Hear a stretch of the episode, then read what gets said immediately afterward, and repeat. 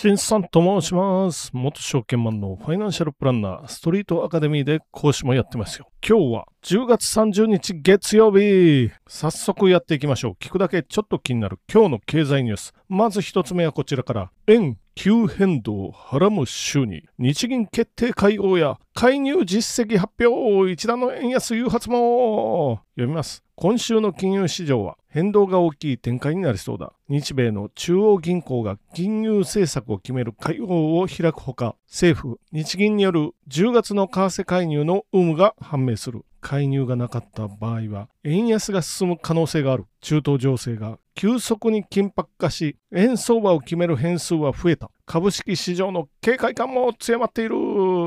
ということで今日10月30日。まあこれ夕方夜撮ってるんですけどまず31日火曜日。今日月曜日なんで明日火曜日。日銀の金融政策決定会合の結果発表ありますよ。これはちょっとしたイベントになるのかな？昼ぐらいになんか漏れてくるのかな？あと財務省が同日同日っていうのは31日火曜日。10月の為替介入実績を公表しますよ。翌1日、米連邦公開市場委員会 FOMC の結果発表があります。これでもまた動くかな。当日、やっぱり米財務省が四半期の国債発行計画を公表しますよ。これで国債の発行残高が多かったりすると、金利が上がって円安と株安と になるっていうようなものがありますよね。で、11月3日、アメリカの雇用統計発表ですよ。この時は11月3日、日本は休場かな。お休みですよね、祝日で。まあ、今週イベント目白押しっていうことになっ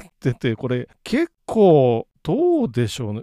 大変な週になるかもしれないですよね。状況次第では。で、一応ね、為替150円台に1回突っ込んで、まあ今、今現時点で149円後半ぐらいでもうじりじりこの辺で150円を挟んで動かないような展開になってるんですけど要は様子を見てるわけですよ。さっき言いました財務省が10月の為替介入実績の公表を31日にやってくるわけですけど150円に入ったところで介入してたらこれちょっとやっぱ怖いなと。いわゆる投機筋というやつですよ。これが今躊躇してる。でも介入がなかったと分かったら、まだこの水準では介入してこないのかなっていうことで、ちょっと売ってくる。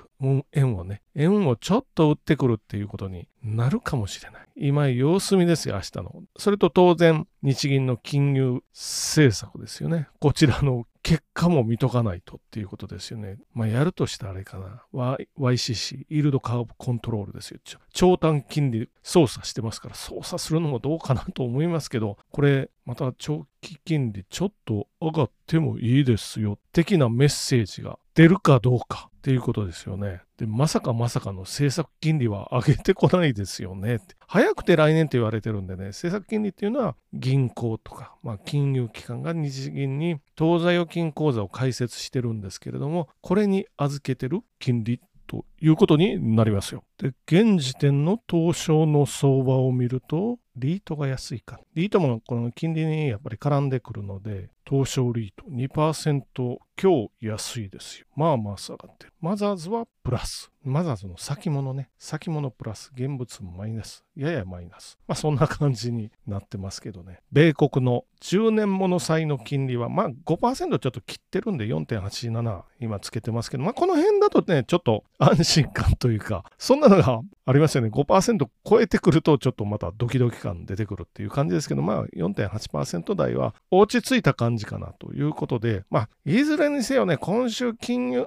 に関する発表とかイベント目白押しですよ。為替と株動くかもしれませんよということで次のニュース行ってみましょう。次のニュースはロイターから米軍が日本産ホタテ購入へ長期契約中国の経済的威圧に対抗米大使読みますエマニュエル駐日米大使は30日ロイターとのインタビューで東京電力第一原発の処理水放出を理由とした中国による日本産水産物の全面禁輸を受け米軍が日本の水産業者と長期契約しホタテなどを買い取ると明らかにした。中国に依存しない新たな流通ルートの確保を支援する考えということで、このエマニュエル大使さん、ありがとう という感じで、この人もいけすかない感じでしたけど、まあ、まあ、これに関しては良かったですよ。何がいけすかなかったっていうと、LGBT を日本にやれやれっていう、これはどう見ても内政干渉じゃないのっていう、そういうの結構あの X ね、旧 Twitter で発信してて、あんたに言われたくないよねっていうふうに思ってる日本人の人というか日本人も多かったと思うんですけれども、これに関しては良かったなというふうに思いますよ。えっとね、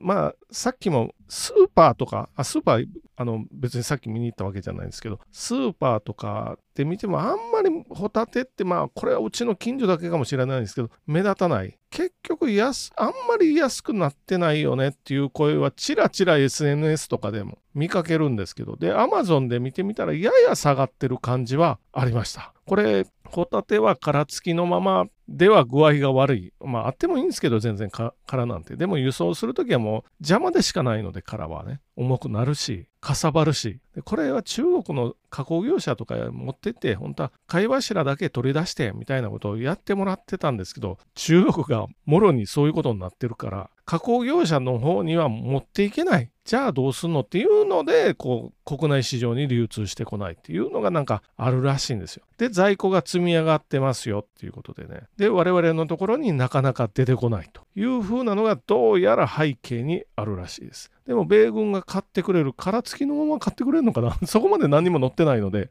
わからないんですけれども、まあでも、このね、もう中国一辺倒はダメよねっていう、これ、アメリカが言ってくれてるっていう、まあよかった。これ、台湾産のバナナですよ。台湾にも難癖つけて、なんか虫がついてるかなんかって言ったんかな？ちょっと忘れましたけど、台湾産のバナナ輸入しないと。締め出しましたよね、一時。何年前だあれ？バナナじゃないか。パイナップルだ。すいません。パイナップル。締め出しましたよね。まあ日本にも来て、かなり違って美味しかったっていうのがあって、またね、一時ね、人気があって日本でも売り切れてたんですけど、今は普通に見かけますよ。やっぱりちょっと違いますよ。どっちがどうっていうのはあれですけど、やっぱりちょっと特徴があって美味しいかなっていうね、パイナップルね、バナナじゃなくてパイナップル。これアメリカも日本の買ってくれて、台湾買ってるかな、日本の海産物。そういうこともあって、台湾、韓国、どんどんこちら側の人たち、日本産のものをどんどん買ってくれたらありがたいなと思いながら次のニュース行ってみましょう。最後のニュースは、アエラから S&P500 か全世界株式か月1万円かける20年積み立て。ナスダック100は2000万円超読みます。新 NISA で人気のインデックス投資信託。過去の成績はどれが一番優秀なのか。選ぶ投資対象により積み立て結果はここまで変わるということで、ちょっと読んでみます。2024年から始まる新 NISA の1月分の投資信託積み立て設定が11月中旬からネット証券各社でスタートする。新 NISA の積み立て投資枠対象はインデックス投資信託がメインだ。では、インデックス投資信託で何を積み立てればいいのか。米国の主要な500社の株式に投資できる S&P500 か世界中の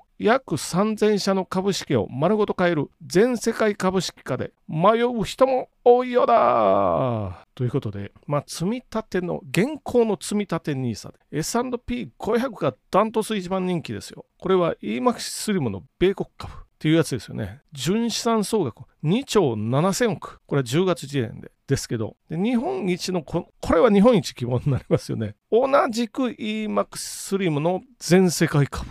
まあ、皆さんよく言う、オルカンというやつですね。これは1兆5300億円ほど。こちらも多いですよ。まあ、22年、まだ、あ、22年、去年か。今年ももちろんちょっと陰りが見られるんですけど、去年も落ちてますよね。で、上期で上昇か。S&P500 は一番人気なんですけど、去年あんまり成績が良か良くなかった。19%下落という風になってますよね。でも今年のまあ、上半期、これにちょっと戻してますよっていうことで、切り返してますよね。ただし、この10年ぐらい米国株最強だったんですけど、ちょっとさすがに上げすぎて、で動きが鈍ってきたかなっていう、そういうふうな気もするという人も、まあ、増えてきてるのは確かなので、どうなのかな。なので、全世界。でも3分の2近くは、あれ、米国株なんで、まあ3分の1世界が入ってて、まあ3分の1入ってたら十分かなっていう人もいるはずなんで、どうせアメリカにつられて動くことは動くので、じゃあ何がいいのっていうのを、このアエラさんでちょっと特集をしてますよ。で、アエラの特集では、まあ、インデックス投資信託ですよね。インデックス投資信託。これを、例えば毎月1万円10年間買ったらいくらになってるとか、1万円が15年ならいくらとか、20年がいくらとか、まあそういう特集をやってるわけで、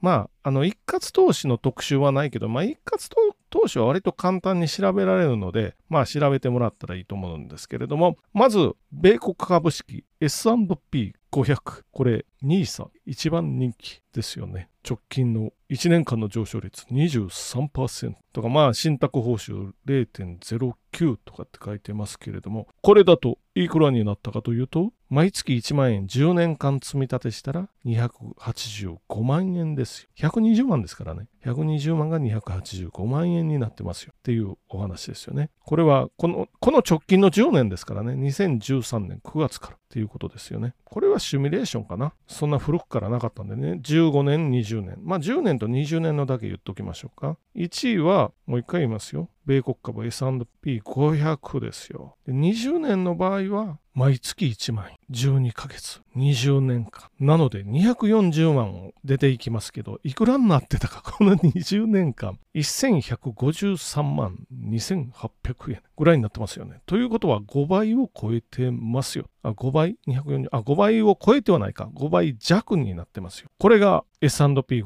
もう一回言いますよ。10年で285万。120万が285万。20年で240万が1153万。5倍弱。次に、あ、全世界と比べてどうなのかとか、オルカンね、オルカンと比べたらどうなのかっていうのを言っときましょうか。お互いに積み立て NISA の対象商品。当然20年前からはないので、シミュレーションですよね。全世界株は120万が238万。